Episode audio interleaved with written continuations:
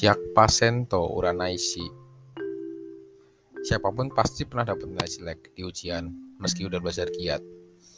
Kalau udah ekspektasi tinggi terus dapat nilai jelek pasti kecewa kan?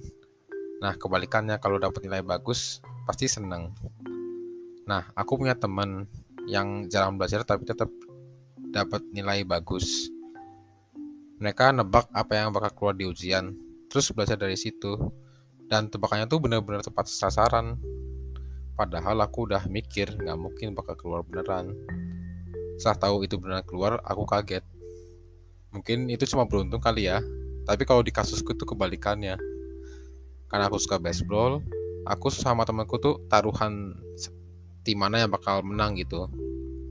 Tapi tebakan aku nggak pernah tepat sasaran. Tim yang aku dukung selalu kalah. Sampai-sampai eh, suatu hari aku harus traktir temanku yang gara-gara tebakan aku salah. Nah, suatu hari aku dikasih tahu temanku, kamu kayaknya baiknya jadi pramal aja deh. Ya terus aku mikir, padahal tebakanku kan nggak pernah tepat. Emang bisa?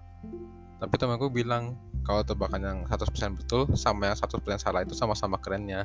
Nah, aku jadi paham. Nanti pelanggan aku tinggal saya sama kebalikan dari ramalanku ramalanku aja kali ya. Terus aku nyoba ke lotre dan pergi ke toko ya aku merasa dapat zong.